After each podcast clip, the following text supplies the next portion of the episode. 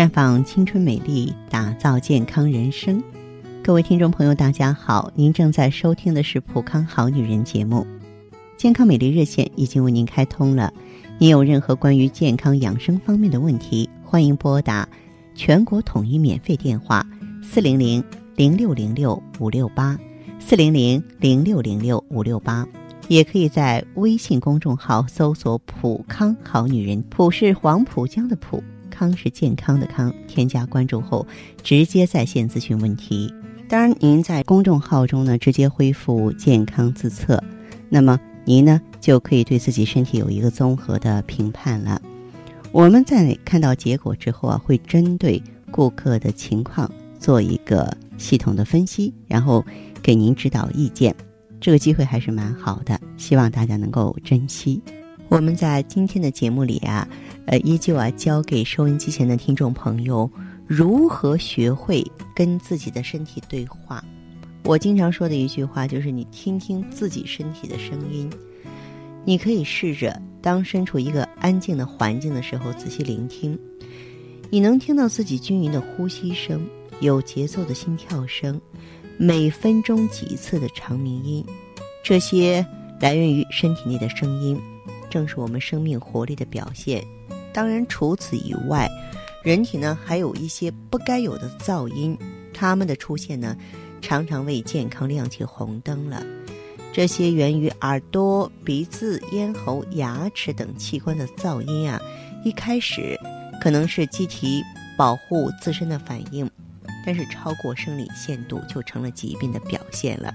所以今天呢，我们和大家呢一起来盘点一下。先从大家反应最多的耳鸣来说起吧。用手捂住耳朵，你会觉得耳朵里嗡嗡作响，这是因为外界嘈杂的声音被阻隔，让你听到了耳旁组织的血流声。寂静的环境能够放大我们的听力，但你如果平时也能听到脑袋里鸣叫，耳中出现铃声、哨声、波浪声、蝉鸣声，而周围环境。没有相应的声源，那就得小心了。那么可以说，很多的耳鸣患者，他们从外表上看呢，要比实际年纪老十岁。严重的耳鸣不但影响听力，干扰正常的睡眠，还会引起焦虑、烦躁、抑郁一系列的精神问题。噪音呢，是引起耳鸣最常见的原因。我们经常说，急听伤肾。当某个频率的噪声损伤了听神经末梢细胞时呢，哎，就会产生耳鸣了。嗯，其实很多的这个药物啊也会引起耳鸣，你像辛德安、异波定、布洛芬都可以。此外，高血压、冠心病、糖尿病使循环发生障碍，也会导致耳鸣。当然，听神经末梢细胞一旦造成损伤，是很难恢复如初的。但是，我们通过正确的用药治疗呢，可以缓解症状。已经有耳鸣的朋友一定要注意，千万要戒酒，不能抽烟，同时也不能够熬夜了。说完这个话题呢，我们再来说一说磨牙。啊，这个睡觉的时候牙齿咬得咯咯响。醒后呢，面部肌肉紧张、酸痛，并伴有头痛。如果你有这个症状，很可能患上了磨牙症。引起磨牙的原因挺多的，比方说，呃，侧卧或俯卧睡觉，牙齿咬合异常，都会让我们不由自主的磨牙。磨牙呢，还可能是胃肠功能紊乱、肠道寄生虫啊、尿酸增多的表现。另外呢。口腔是人体首先兴奋的部位，当人们在工作紧张、精神压力增大的时候，也会磨牙。您可别小看磨牙这事儿哈，长期磨牙呢会引起牙齿和牙周组织的广泛的损耗，不但可以引发牙周疾病，还会导致面容苍老，影响美观。如果经常磨牙呢，可以在睡觉之前用毛巾。热敷上下颚，能够松弛咬合肌肉，尽量的让自己放松啊，做做体操啊，泡泡热水澡啊，听听音乐啊，啊，情况呢会好一些。还有一个情况呢，就是打鼾。其实偶尔打呼噜别紧张，如果说是鼾声响亮不均匀，而且有晨起口干、白天疲乏无力、嗜睡，头脑昏昏沉沉的，反应迟钝，注意力不集中，记忆力减退，那就有可能是得了这个阻塞性睡眠呼吸的暂停综合征。睡眠的时候出现呼吸暂停呢，会导致血液中啊氧含量明显减少，使机体处于缺氧状态。这样不但影响睡眠质量，还会引发心脑血管以及内分泌系统的疾病。研究发现，肥胖者、男性、孕妇都是打鼾的高发人群。如果打鼾者一觉醒来有口干舌燥、头晕头痛。白天困倦嗜睡，甚至工作、开车的时候睡着，以及记忆力减退、注意力不集中、反应迟钝，那么最好去医院就诊了。咳嗽呢，更应该重视了。当食物呛入气管，这个吸入咱们这个刺激性气体的时候啊，嗯，这个咳嗽呢，能够将这个异物啊和分泌物呢排出体外，这样呢，这个咳嗽的话是不能够强忍的。而反复咳嗽那就不对喽，有可能是支气管炎、肺炎呀、哮喘呀这些病的表现。中医讲五脏六腑皆令人咳，非独肺也，就是过敏性鼻炎、哮喘，包括血管神经性水肿、心脏病引起的肺淤血，甚至外耳道异物都会引发咳嗽。所以说，当你的这个咳嗽原因不明的时候，也要找找原因。还有就是打嗝。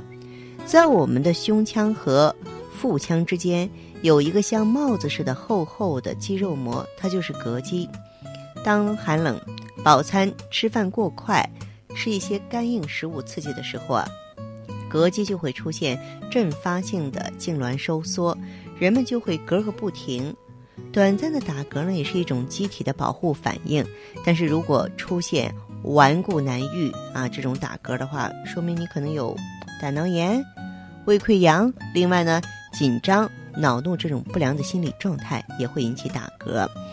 那么，分辨打嗝是器质性的还是生理性的呢？有个小窍门儿哈，也就是打嗝能够在二十四小时之内缓解，睡着之后自动停止，大部分不是疾病引起的。而你超过一天了还在打嗝，而且睡着还不停止的人，这往往是大毛病了，很麻烦。还有就是关节响，关节活动时啊受到筋膜、韧带、肌肉等组织的限制，关节腔中有起润滑作用的液体，里面又容有气体。当活动关节的时候，就会把这些气体从液体中挤压出来，从而发出声音。当关节屈伸过度时，经常会有。啪的一声，关节弹响，一般不会影响健康。但是如果经常关节弹响，并且伴有疼痛、活动障碍，就要注意了，可能是腱鞘炎、滑囊炎、半月板损伤等关节疾病。那么最后一个症状呢，就是排气，我们说的虚功啊。